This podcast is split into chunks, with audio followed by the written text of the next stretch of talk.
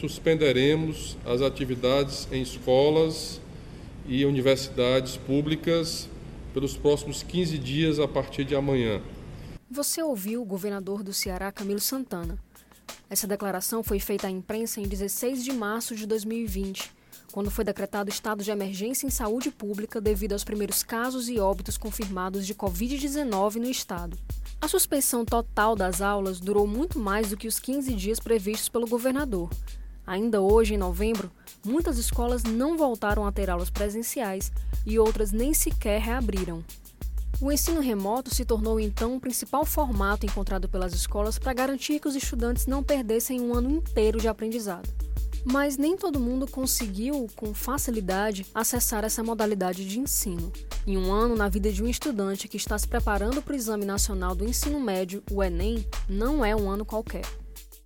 Eu sou Luana Severo, jornalista do Educalab, e neste episódio vamos falar sobre as desigualdades na preparação para o Enem fora da escola, considerando principalmente as dificuldades no acesso e na adaptação dos candidatos ao ensino remoto.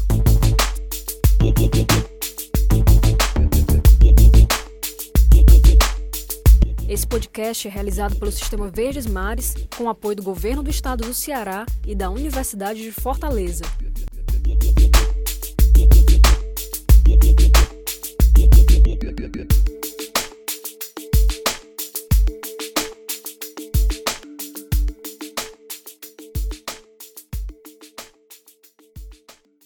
Morava em Fortaleza com meu pai. Mas aí com a pandemia, eu decidi vir para casa da minha mãe. Ela mora aqui numa cidadezinha do interior do Ceará, que chama Ocara. Porque eu acreditava que a pandemia ia durar o quê? Uma semana, igual a todo mundo, né? Quando começou a pandemia, todo mundo achou que ia acabar rapidinho e que ia passar. E aí eu vim para passar o quê? Um feriado que foi justamente quando o Covid chegou no Ceará, ia ter um feriado, e aí eu, ah, vou passar esses três dias na casa da mãe, depois eu volto. Aí eu não voltei. Essa é a Gabriela Ferreira Matos. Ela tem 17 anos e cursa a terceira série do ensino médio numa escola pública do Jardim América, em Fortaleza. Quando eu saí daqui daqui de Itauá para Fortaleza a primeira vez. Claro que já era uma mudança muito brusca e você tem que se acostumar com outro local, uma, outras pessoas e tudo diferente, isso daí é fato. E aí, quando foi agora na pandemia, eu tive que voltar para cá, porque eu me senti mais segura estando aqui no interior do que na capital, né? Porque, enfim, é, as condições sanitárias com certeza aqui eram melhores por conta que aqui tinha menos casos e tudo isso, né? Então contribuiu bastante para minha vinda. E assim, é muito difícil, é, foi muito difícil eu conseguir me adaptar a uma nova rotina mudar a rotina lá da capital para uma rotina aqui no interior. Porque a minha vida em Fortaleza é totalmente diferente da minha vida aqui em Tauá. Em Fortaleza eu me dedico totalmente aos estudos, assim. Eu só tenho que estar no colégio, eu não tenho que me preocupar com outra coisa. E aqui em Tauá, minha família, meu pai é fazendeiro, né? Então, querendo ou não, eu gosto de ajudar, eu gosto desse ambiente aqui campestre, eu gosto muito. E aí eu me sinto muito inserida e vou lá e ajudo. E isso gera é, mais mudança na minha rotina, né? E aí, foi muito complicado, assim, de início ainda tá sendo complicado, porque todo dia é uma coisa diferente e tudo, mas tá dando certo.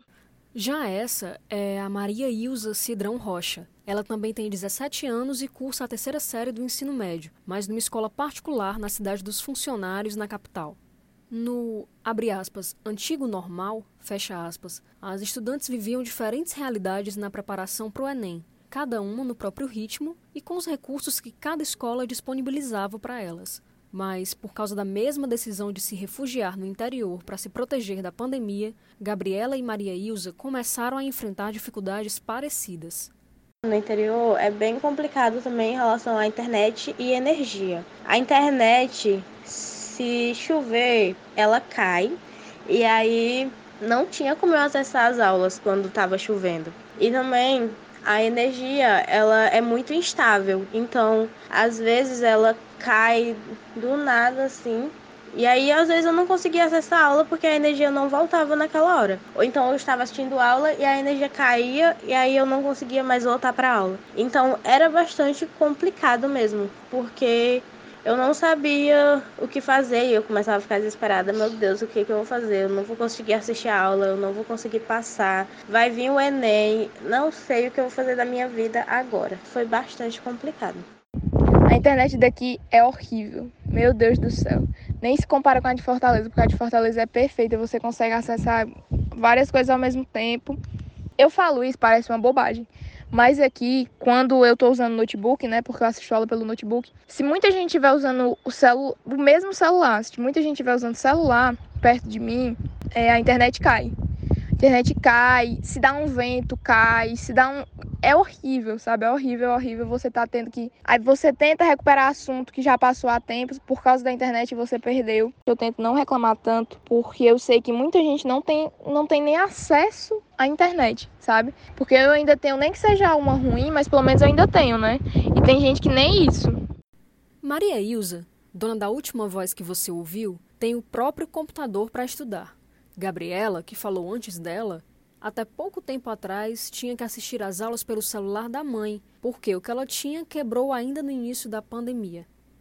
E aí eu tive que dividir o celular com a minha mãe. Só que minha mãe usa o celular dela para trabalhar, porque ela trabalha com vendas. Então ficava muito complicado, porque às vezes os horários não batiam, entendeu? No final ficava com o celular quem tinha alguma coisa mais importante para fazer. Tipo, eu tinha uma prova ali naquele momento, então eu usava o celular. Mas ficou bem complicado porque às vezes eu queria pegar o celular para fazer uma pesquisa, ou então para pesquisar alguma coisa relacionada ao Enem, ver provas antigas, e ficava bastante complicado porque às vezes eu não conseguia pesquisar naquele momento que eu estava livre ali, entendeu? Naquele momento em que eu achava que era bom de eu pesquisar. Em setembro, o Jornal Diário do Nordeste publicou uma pesquisa baseada em dados do Instituto Brasileiro de Geografia e Estatística, o IBGE, que apontava que quase 100 mil crianças e adolescentes do Ceará não tinham conseguido acessar aulas remotas no mês de julho, tanto pela falta de um celular próprio, como no caso da Gabriela, como pela má qualidade da internet, que é a principal dificuldade da Maria Ilza. Às vezes você tá num conteúdo super difícil, mas que você tá conseguindo entender, que tá conseguindo se adaptar direitinho, aí ela vai lá e cai.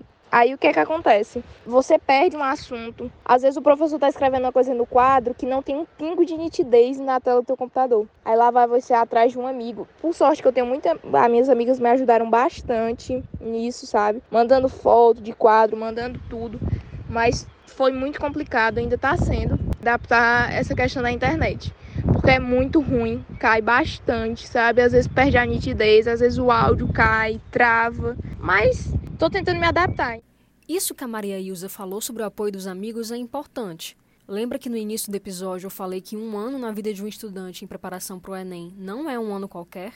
o terceiro ano em si já é um ano complicado para nós alunos, porque tem toda aquela pressão psicológica da escola e dos nossos pais que colocam na nossa cabeça desde o primeiro ano que quando a gente chegar no terceiro ano a gente tem que sair do ensino médio e já ingressar em uma faculdade ou conseguir um emprego. Então fica bastante complicado porque a gente não sabe exatamente nada do dia de amanhã, se a gente vai conseguir entrar na faculdade ou não, se a gente vai conseguir um emprego ou não. Fica toda aquela expectativa e aquela incerteza do que vai acontecer. E aí, nesse ano, se tornou tudo mais difícil ainda porque veio a pandemia, uma coisa que ninguém esperava. E o terceiro ano já é um ano difícil, um ano inesperado, que a gente não sabe o que vai acontecer. E a pandemia veio para complementar tudo isso. E esses obstáculos que vieram junto com a pandemia fizeram só, eu acredito que agravar todos os pensamentos que a gente já tinha antes, pensamentos de que a gente não vai conseguir, pensamentos de que tá ficando cada vez mais difícil e que a gente não sabe se vai conseguir entrar na faculdade ou não, se vai conseguir passar no curso que a gente quer ou não. E tudo isso acaba mexendo bastante com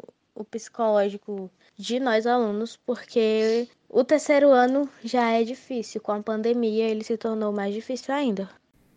Assim como a Gabriela, Maria Ilza também tem enfrentado uma série de pressões psicológicas que impactam os estudos para o Enem. Esses obstáculos já fizeram muitas vezes eu pensar em desistir do Enem, com certeza, com certeza. Porque, querendo ou não, você tem um sonho, você coloca aquilo na cabeça, aí você vai lá, chega um determinado ponto que você acha que não vai conseguir, meu Deus do céu, você se desespera. Foi o meu caso, eu me desesperei, disse que não ia dar em nada, não sei o que, não sei o que. Mas eu tive muito apoio. Eu agora hoje estou bem melhor, mas eu fico imaginando como outras pessoas conseguiram passar por essa pandemia, como estão passando por essa pandemia, sabe? Porque assim, eu tenho muita sorte. Eu tenho muita sorte porque eu tenho uma família, porque eu tenho pais, porque eu tenho amigos. Mas e quem não tem uma família que apoia, sabe? quem não tem pais que estão lá apoiando, que não deixam faltar nada para você, tudo bem direitinho, é muito difícil. É muito difícil mesmo. Eu, eu, eu fico imaginando, sabe?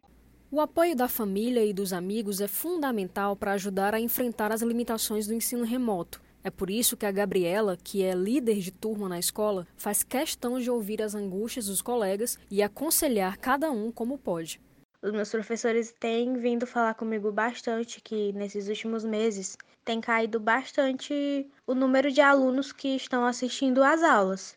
E quando eu fui conversar com os meus colegas sobre isso, eles me falaram que era porque estavam bastante desmotivados, que não viam mais nenhuma motivação para eles continuarem assistindo às aulas, porque eles não acreditavam que conseguiriam passar no Enem por tudo que está acontecendo e eles chegaram a um nível agora no final do ano de que eles não conseguem mais ter forças para continuar, pelo menos não por esse ano. Eles falam que estão precisando relaxar, descansar e quem sabe no próximo ano tentar de novo. A desmotivação na reta final de estudos assombra candidatos ao Enem desde que o exame se tornou a principal porta de entrada para a universidade no Brasil. E esse ano, com todas as dificuldades impostas pela pandemia, tem sido ainda mais difícil. A Gabriela também sentiu o baque, mesmo tendo apoio e sendo suporte para os colegas. Eu tô tentando, mas tá sendo bem difícil, porque não é todos os dias que eu tô ali disposta a conseguir continuar assistindo às aulas, por exemplo. Tem dias em que eu assisto a aula, mas tem dias que às vezes realmente eu não consigo encontrar forças e aquela motivação que eu tinha no começo do ano. Porque no começo do ano eu tava super focada. Esse ano vai ser o meu ano. Eu vou estudar de dia, de tarde, de noite, se for preciso. Eu vou focar e vou conseguir passar no Enem. Mas aí as coisas foram acontecendo e eu não tenho mais essa motivação que eu tinha no começo do ano. Mas eu tento. E eu não tenho uma fórmula mágica, eu só tento não deixar a minha motivação cair no 100%. Eu tento continuar assistindo às aulas, eu tento continuar pelo menos resolvendo questões ou fazendo alguma coisa para eu não me sentir parada e improdutiva. A Maria Ilza também achava que conseguiria enfrentar o ano de 2020 sem instabilidades emocionais. Só que chega um determinado, um determinado ponto que, que a pessoa mais forte consegue ficar abalada, entendeu? Foi o meu caso, eu fiquei. Eu agora já esperei, tô com minha cabeça bem mais tranquila, tô conseguindo fazer as coisas que eu acho que eu consigo fazer, mas teve uma época que estava muito complicado, mas eu tenho muita sorte, como eu disse, meu colégio me apoiou bastante, meus coordenadores. Sempre que eu não conseguia enviar algum arquivo, alguma coisa, eu conversava com eles. É, fulano, tá, aconteceu isso, isso, isso por causa da internet, isso, isso, porque não consegui enviar isso, não tem problema. Eles foram muito bons comigo, entendeu?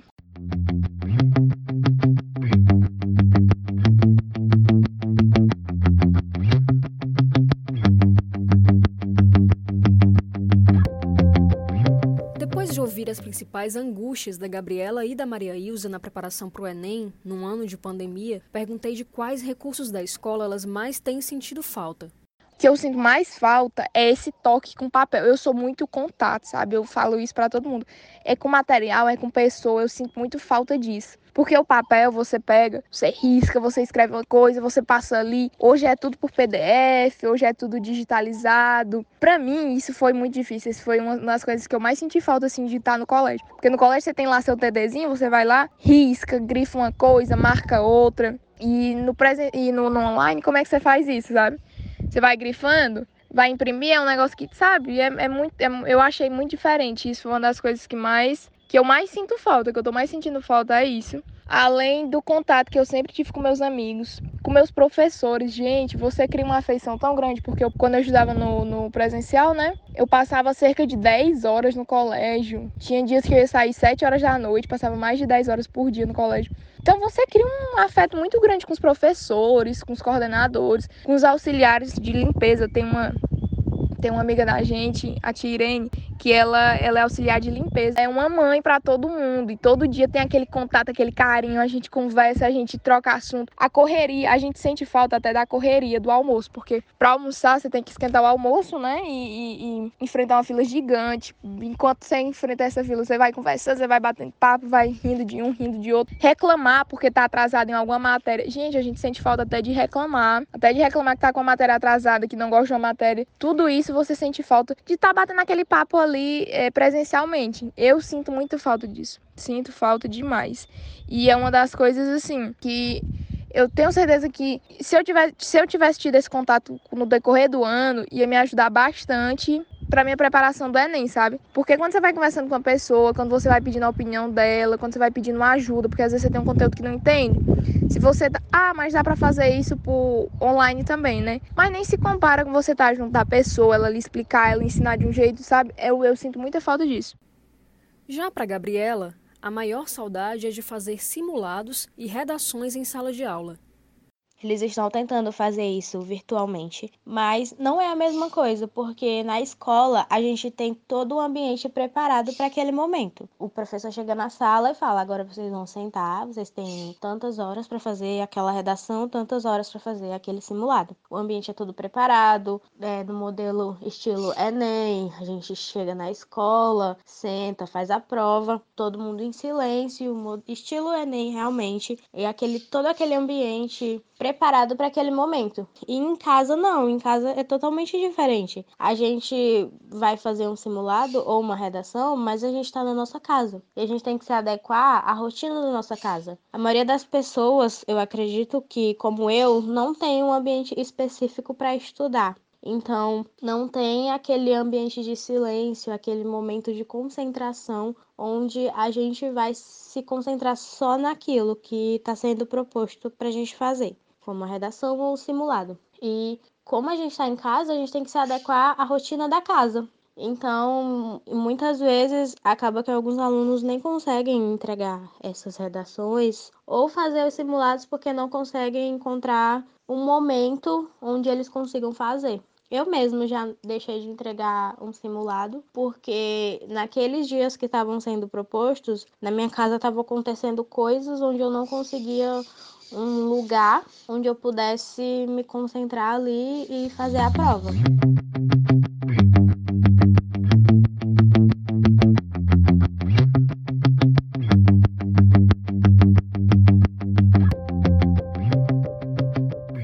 Diante de todas essas dificuldades, mas também do apoio da escola, da família e dos amigos, Gabriela e Maria Ilza compreendem hoje que, se não der para ter um resultado satisfatório no Enem 2020, não tem problema, dá para tentar de novo depois.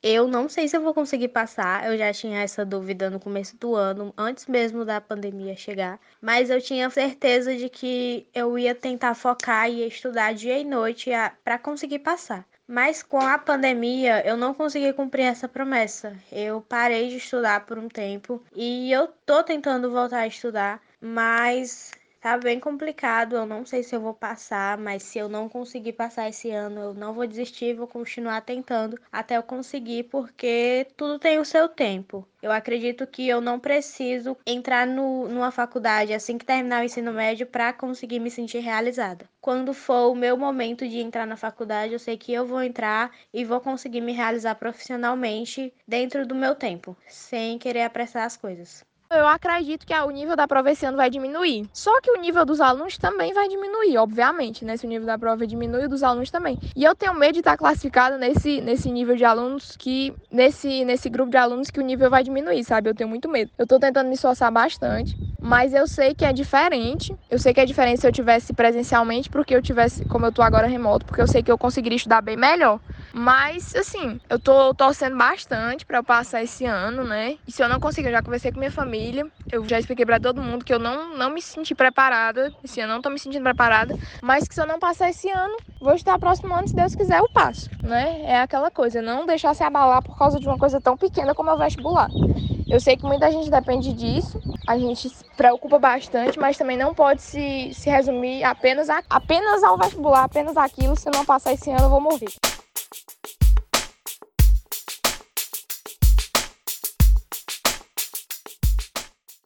A versão impressa do Enem vai ser aplicada nos dias 17 e 24 de janeiro de 2021. Como Gabriela e Maria Ilza, milhares de estudantes de escolas públicas e privadas que também tiveram dificuldades no acesso e na adaptação ao ensino remoto vão colocar seus conhecimentos à prova para concorrer a vagas no ensino superior.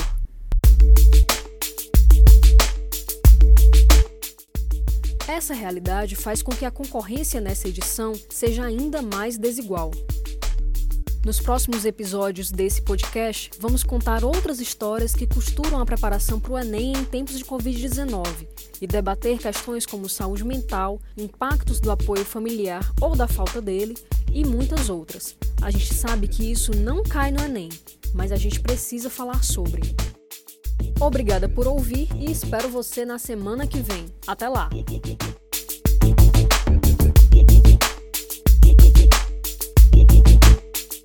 Esse podcast é realizado pelo Sistema Verdes Mares, com apoio do Governo do Estado do Ceará e da Universidade de Fortaleza.